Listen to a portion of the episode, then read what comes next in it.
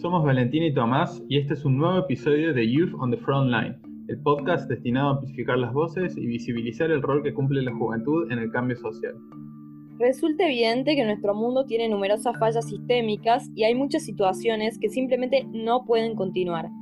Esto nos lleva a pensar que necesitamos modificar el status quo y hablar de lo incómodo, para así construir una nueva normalidad. En este capítulo vamos a explorar el involucramiento de los jóvenes en la ciencia y tecnología con un invitado muy especial que es experto en el tema. Está claro que la ciencia y la tecnología han tenido un crecimiento exponencial en los últimos años que nos ha obligado a repensar los nuevos desafíos y problemáticas relacionados a este tema. Desde el uso de las TICs hasta los nuevos descubrimientos en genética, estos avances científicos nos interpelan con nuevas preguntas que antes ni soñábamos con hacer. Es por eso que quisimos charlar con un joven que se ha dedicado a no solo estudiar en profundidad, sino también compartir y hacer accesible al público en general un conocimiento que muchas veces se mantiene hermético y se obsesiona con usar un lenguaje confuso. Eh, hoy tenemos, tenemos la suerte de estar charlando con Mariano Rato. Él es ingeniero biomédico y tiene un máster en biotecnología por la Universidad de Columbia en Nueva York bajo la sponsoría de Fulbright. Nosotros decidimos traerlo o charlar un poco con Marian porque consideramos que tiene un impacto muy positivo lo que él hace al tomarse el tiempo de acercar a la gente todo lo que él viene aprendiendo en, sus estudios y en su experiencia práctica. Y esto ha sido fundamental en tiempos de coronavirus porque hay mucha información que, la gente no sabe o no conoce y sobre todo en este, en, en este contexto de infodemia donde hay que escuchar más que nunca las voces de los expertos. Así que bueno, muchas gracias Marian por estar acá y vamos a hacerte la, primera pregunta, que es justamente, ¿qué es lo que te impulsa a vos a acercar la ciencia a la gente? ¿Por qué haces lo que haces? Y, en este sentido, en este contexto, ¿cuál crees que debería ser el rol de, los científicos? Bueno, en primer lugar, eh, muchas gracias por la invitación. Muy buena la idea de, de hacer este, este podcast, me parece fundamental no solamente la participación de los jóvenes en todo esto, este proceso que muy bien describieron, sino también que se divulgue entre nosotros mismos el trabajo de otros jóvenes para de una manera ayudarnos entre nosotros. Para responder un poco a la primera de tus preguntas, yo vengo hablando de ciencia principalmente en las redes sociales, en Instagram, desde antes del COVID. Incluso yo lo usaba mucho para contar lo que eran en mi proceso de aplicación a la beca Fulbright, pero a su vez, cuando estaba estudiando allá, compartía muchas de las cosas que iba estudiando, una un poco de, forma de hacerme más ameno vivir allá, y entonces compartía lo que venía estudiando de biotecnología, pero también porque entendía que hay muchas cosas que tienen un grandísimo impacto que, en la sociedad que la gente no tiene idea que está sucediendo. Está por detrás avanzando en estas tecnologías, pero van a tener increíble impacto en la sociedad y tienen un montón de nuevas preguntas éticas que, sea, que hay que hacer. Y el involucramiento de la sociedad es fundamental, obviamente los jóvenes también, pero de, toda la sociedad en su conjunto es fundamental que esté involucrada en estas discusiones, porque si no las decisiones las van a terminar tomando muy pocas personas sin que esté democratizada este tipo de, de, digamos, decisiones importantes. Yo creo que si la persona que tiene el conocimiento tiene la responsabilidad de transmitirlo a la gente interesada. Es como una de mis reglas así de la vida, podríamos decirlo. O sea, cualquiera que tiene conocimiento de lo que sea, ¿eh? no de salud nomás, y tiene alguien interesado, tiene la responsabilidad de transmitirlo de la manera que pueda. No imponer conocimiento, pues eso está mal, pero sí entregarlo a la persona interesada. Eso para mí es fundamental y no mucha gente está de acuerdo con esto. Hay mucha gente en la academia que no está de acuerdo con esto. Como bien dijo Valentina, hay mucha gente que se cree en un nivel superior por estar en la academia. Hay mucha gente que a propósito usa lenguaje críptico para que no acceda a, a determinada gente. No sé si lo hacen a propósito o no, pero solo noto que hay lenguaje críptico. Y ahora, nosotros que por ahí no estamos tan familiarizados con todo lo que es biotecnología o los avances, ¿Hay algún otro, quizás no tenga nada que ver con el coronavirus, pero hay algún, algún avance que vos veas que entre tus pares o en, tu rubro estén, eh, sea un, gran tema de debate y sin embargo la sociedad en general no le presta atención? ¿Hay algún desarrollo tecnológico que te preocupe o no? Porque la tecnología es así, es un arma de doble filo, es como, es como el fuego, ¿no? Eh, eh, es muy bueno, depende del uso que se le da, pero también puede, puede tener su contracara eh, totalmente perjudicial para, para las sociedades. ¿Qué, ¿Qué, es lo que a vos te preocupa, si es que hay, existe algo? Bueno, no lo mencioné antes por, porque hablando de ciencia en el COVID, no hay nada muy tan controversial. Quizás hay unas vacunas nuevas, que yo no quiero extenderme mucho, pero hay unas vacunas nuevas que se basan en ARN, ADN, que es material genético, pero ninguna se integra a las, a las células. ¿Eso qué significa? Que no forman parte del el ADN propio de la célula, sino que queda el, el cromosómico, o sea que las células cuando se dividen no van a tener ese ADN nuevo para siempre, se va a diluir con el tiempo. Entonces, es más material genético que es para que dura poquito. Ahora, entonces por eso eso es lo más controversial en términos de vacunas, pero me gustaría hablar de un tema mucho más controversial, ya que lo menciona Valentina, que sí puede tener un impacto gigante en la sociedad, que es el de edición génica. ¿Qué es edición génica? Es procesos por el cual se modifica el ADN de la persona. Ahí no es que, como el tema de las vacunas, transitoriamente tus células producen una proteína que no producía antes, sino que estamos hablando de algunas terapias que ya apuntan a modificar la persona en sí. Esa es una, que la tecnología por excelencia que se está estudiando ahora se llama CRISPR, que básicamente lo que puede hacer, la edición génica existe hace años, un montón de años, pero se usa mucho en laboratorio. Esto sigue siendo laboratorio, pero te da un poder extremadamente grande de poder tocar la letra que yo quiero tocar. ¿De qué estamos hablando? De modificar una sola letra en un diccionario de 9 mil millones de letras. Yo quiero modificar una A por una C en la posición 8.400.533 del cromosoma 8 y no quiero tocar nada más. Bueno, eso es el objetivo. ¿Para qué? Por un montón de enfermedades monogenéticas. Primero, son enfermedades que solamente surgen porque hay un gen defectuoso. Ahora, esto por ahora viene todo bien, dice estamos increíble por ahora. Bueno, pero ¿qué pasa? Primero van a empezar con enfermedades, pero después ¿qué pasa si yo quiero hacer lo que muchos sugieren que puede llegar a pasar, que son los famosos bebés de diseño?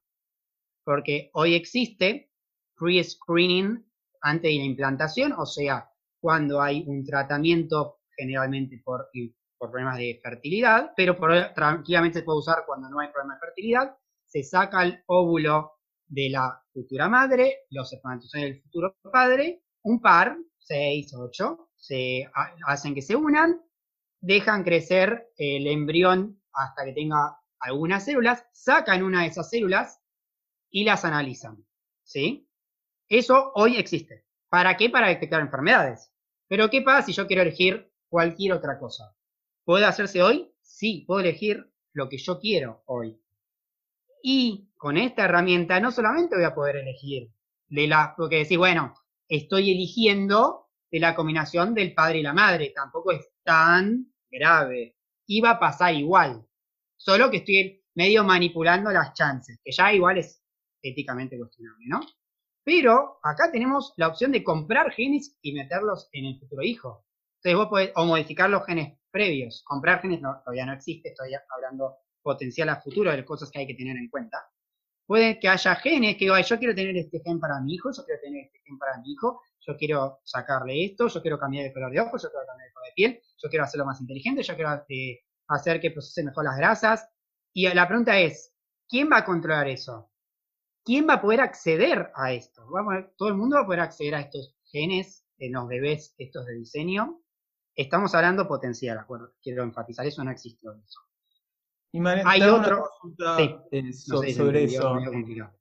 Porque, bueno, Vale y yo, eh, para los que no saben, estudiamos ciencia política, relaciones internacionales y, todos los debates de bioética, y de ética en general, ¿no? De filosofía, de qué está bien, qué está mal, todas esas, todos esos debates son comunes en nuestra, en nuestra disciplina, pero me entró la duda, bueno, y, también un poco, si querés contando, eh, vos que estuviste en muchos institutos educativos, estuviste en Argentina, en, Colombia, etcétera, si estos debates se plantean entre los, bueno, entre los biólogos, gente que estudia biotecnología, etcétera, etcétera, desde el punto de vista ético, o si vos sentís que en tu rama de especialización el centro o el foco está más que nada en, bueno, en la cuestión técnica, en cómo hacerlo y no a lo mejor ahondando mucho en si deberíamos hacerlo o bajo qué formas hacerla, etcétera.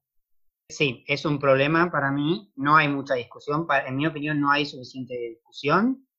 Yo no soy científico actualmente, o sea, no trabajo como científico, pero yo digo que tener la pensamiento científico te hace, de cierta manera, científico, vivir de forma científica.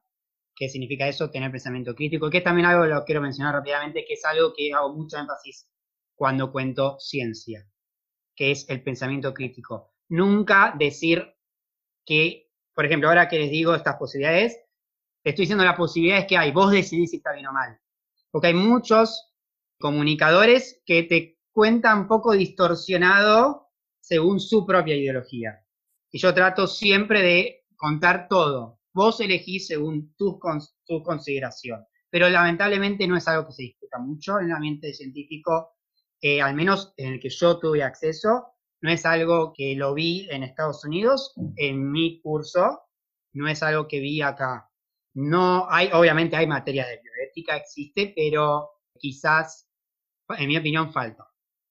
Sin duda que sí. Y Marian, vos ahí habla, decís que quizás falta un poco más de conversación sobre estas cuestiones, no sé cómo, cómo es en tu comunidad. A nosotros en las ciencias sociales es todo el tiempo debate, ¿no? Y nosotros vemos, notamos que el campo de las relaciones internacionales ahora está mucho más dinámico gracias a las redes sociales. Hoy en día nosotros a una teoría le lleva muy poco tiempo desarrollarse o producir artículos. Hay una cantidad de conocimiento científico que muchos sí se toman el tiempo de compartir, a diferencia de lo que era antes, que a una teoría, a un paradigma le demoraba años desarrollarse porque imagínate, uno escribía un libro, un gran académico, después hasta que el otro lo revisaba, volvía a escribir un libro, los debates en la ciencia eran muy lentos y así también la producción de conocimiento. Hoy en día, por ejemplo, ahora con el virus, se está aprendiendo sobre el virus en tiempo récord, dicen. Y mucho tiene que ver, gracias a la tecnología, como chica distancias, como acorta tiempos y demás. Vos en ese sentido, ¿cuál crees que es el, el rol de las redes sociales en la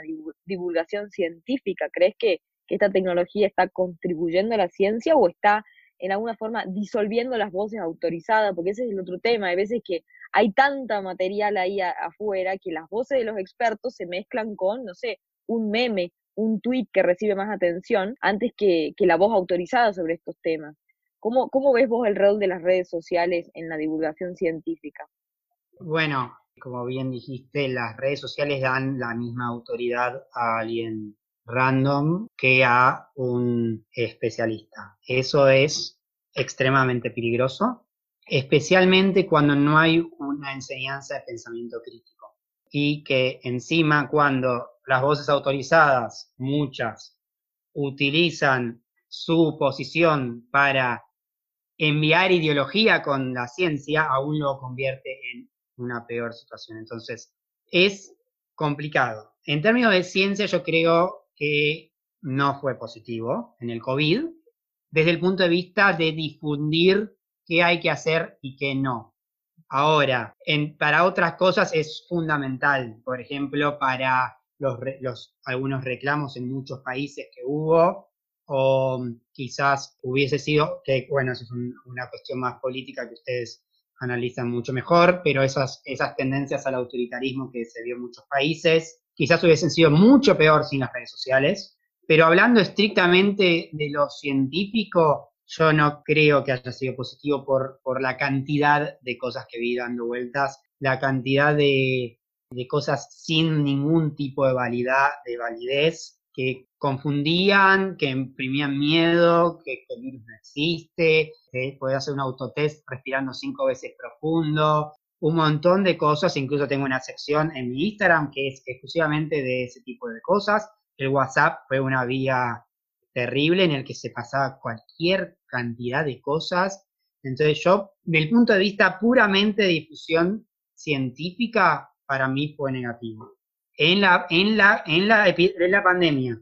Ahora, en general, quizás sí es positivo. Pero de nuevo, yo soy muy crítico con muchos eh, divulgadores científicos porque no promueven el pensamiento crítico. Y yo creo que no podés divulgar ciencia si no divulgás pensamiento crítico. Tenés que hacer las cosas. No tenés que mostrar tu opinión solamente. Tenés que decir, mira, existe esta tecnología, se puede hacer, esto es lo que se puede hacer, sí o no. Pero hay mucha gente que te dice, por ejemplo, te lo vende al revés. Te dice, está increíble, miren todo lo bueno que se puede hacer. O al revés, dice, el demonio, miren todo lo que están haciendo mal.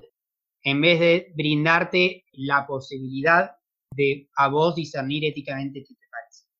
Sí, más que nada de tratar de, siempre mostrar los pros y los contras de los argumentos de uno, o, está bien en la ciencia decir qué es todo lo que no se sabe. Yo creo que nosotros venimos de una ah, tradición científica de siempre eh, pretender eh, tener la, la, última verdad cuando en realidad no es así.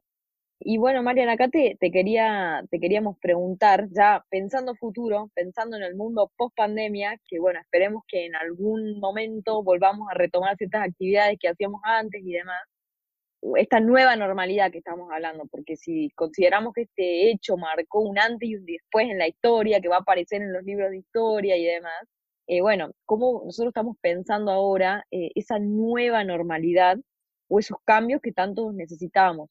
¿A vos cómo te gustaría que sea esa nueva normalidad? No sé, ¿tenés algún rol particular para la ciencia que, que, que consideras que pueda aportar? O en este caso, si ves algún rol para la juventud que consideras que podría servir en este proceso de cambio social? Eh, ¿Cómo es el futuro post pandemia que vos ves? Me gustaría que haya mucha más vigilancia epidemiológica en el mundo, mucha más transparencia eh, en términos de, bueno, utilizar esto también como, bueno, vos, Valen, te dedicás a armas nucleares. Cuando un país quiere hacer tecnología nuclear, están todos encima. ¿Qué está, qué está haciendo ahí? ¿Qué está haciendo ahí? ¿Qué está haciendo ahí? Ahora, cuando alguien tiene una cierta enfermedad dando vuelta, no están todos encima que está haciendo ahí. Entonces, o sea, sí, pero hay que reforzar eso, porque te das cuenta que puede morir más gente por esto que por, por algún otro tipo de, de, accidente que era la primera hipótesis del mundo, ¿no? Ahora terminó pasando que muere más gente por una falta de, control del mundo, supuestamente por un país que ocultó información. Entonces, yo creo que va a haber una tendencia muy fuerte Después, desde el punto de vista científico, hay que replantearse el tema del financiamiento para vacunas y el, tema del financiamiento para curas de enfermedades que todavía no existen. O sea, las empresas no van a invertir en algo que no tiene mercado. ¿Quién tiene que invertir entonces?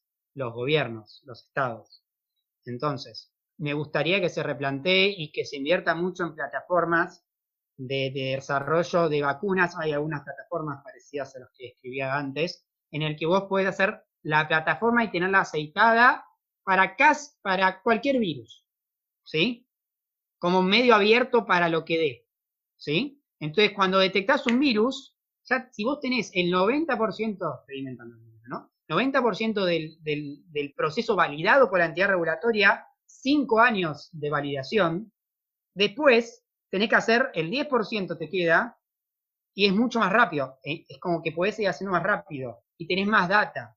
Pero eso necesitas venir preparándote para invertir en tecnologías que hoy no tienen uso, pero potencialmente pueden tener uso. Y las empresas solas no lo van a hacer. Tiene que ser los gobiernos y los, estados, técnicamente, los estados que inviertan en eso. Entonces, a mí me gustaría ver mucho y también quiero enfatizar en el rol fundamental de, la, que está teniendo ahora la colaboración público-privada, porque si ustedes ven la listita de, de, de quien desarrolla la vacuna, siempre es Instituto Nacional con biotecnológica, biotecnológica chica con biotecnológica grande con Instituto Nacional.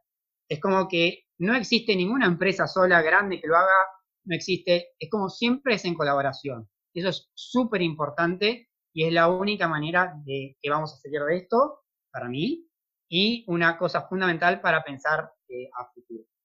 Me encanta porque muchas de las cosas que decís y de los problemas que veo que detectás se repiten en casi todos los ámbitos de, aplicación y de trabajo. El tema de la colaboración, el tema de invertir en algo que no parece rentable o que no da frutos a corto plazo, el tema de pensar justamente a largo plazo y pensar de acá a 10 años, inclusive como decís vos, invertir en en la prevención de una enfermedad que a lo mejor hoy en día no existe, ¿no? Todos esos, todos esos temas que son de más interesantes y que nos da cuenta también de cómo, cómo compartimos muchas, eh, muchas problemáticas eh, de, distintas, de distintos ámbitos y distintas disciplinas. Y bueno, lamentablemente em, ya nos hemos quedado sin tiempo, pero la verdad que, que, la temática da para hablar mucho, no, necesitamos hacer cinco episodios de esto, pero bueno, te queremos... La bioética es interesante, ¿no? Hablar un poco de, eso, ¿no? Porque ahora con el COVID está todo el mundo hablando del COVID, pero hay muchas cosas, la mayoría de las cosas está fuera del COVID, digamos, ¿no? Totalmente. Pero, sí, sí, así que bueno, eh, les agradezco muchísimo la invitación y a mí me parece súper importante, última cosa, esto, conversar con profesionales de otras áreas.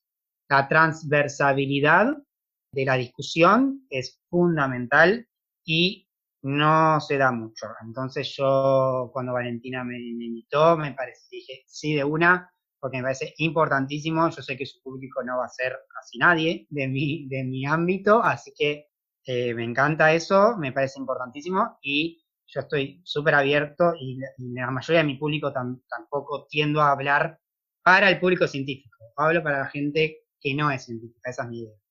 Exactamente, Marian. Bueno, y nosotros estamos tratando de hacer un poco lo mismo, acercar nuestras disciplinas a la gente y vemos que también son los jóvenes, ¿no? Los que están en primera línea tratando de hacer esto, que, saben aprovechar las redes y que se toman el tiempo, porque eh, yo también que en cierta forma hago acerco conocimiento a través de redes, es toda una inversión de tiempo, la verdad, lo que sucede, eh, lo que sucede detrás, ¿no? Ver qué preparar, si uno tiene la posibilidad de ser educado, ¿no? Y asistir a una institución sobre todo el prestigio que vos tenés, ¿no? De haber sido becario Fulbright, de haber asistido a Columbia, nada más ni nada menos, ¿no? ¿Cuál es nuestro rol que nosotros tenemos siendo personas educadas, que hoy en día es un privilegio ese tipo de educación que recibimos? ¿Cómo nosotros podemos contribuir con nuestro granito de arena desde ese lugar ayudar a la gente que cuando tome opiniones lo haga de una manera mucho más fundada, brindar nuestras herramientas y ponernos al servicio, porque no es otra cosa lo que estamos haciendo que nuestro mayor deseo como jóvenes de, cambiar lo que vemos y detectamos un problema es de hacer algo del lugar que nos toca estar.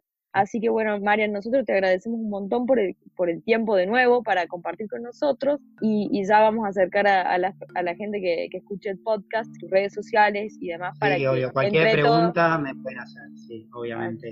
Dedico muchísimo tiempo a responder preguntas de gente que no conozco, así que... Esa, eh, esa, esa, esa es la actitud que necesitamos de más jóvenes que se dediquen justamente a cambiar la realidad que, que, no, que no nos gusta, que nos ponen incómodos, que pensamos que podía ser diferente. Así que bueno, eh, muchas gracias Tommy, muchas gracias Marian y nos vemos en el próximo episodio. Gracias.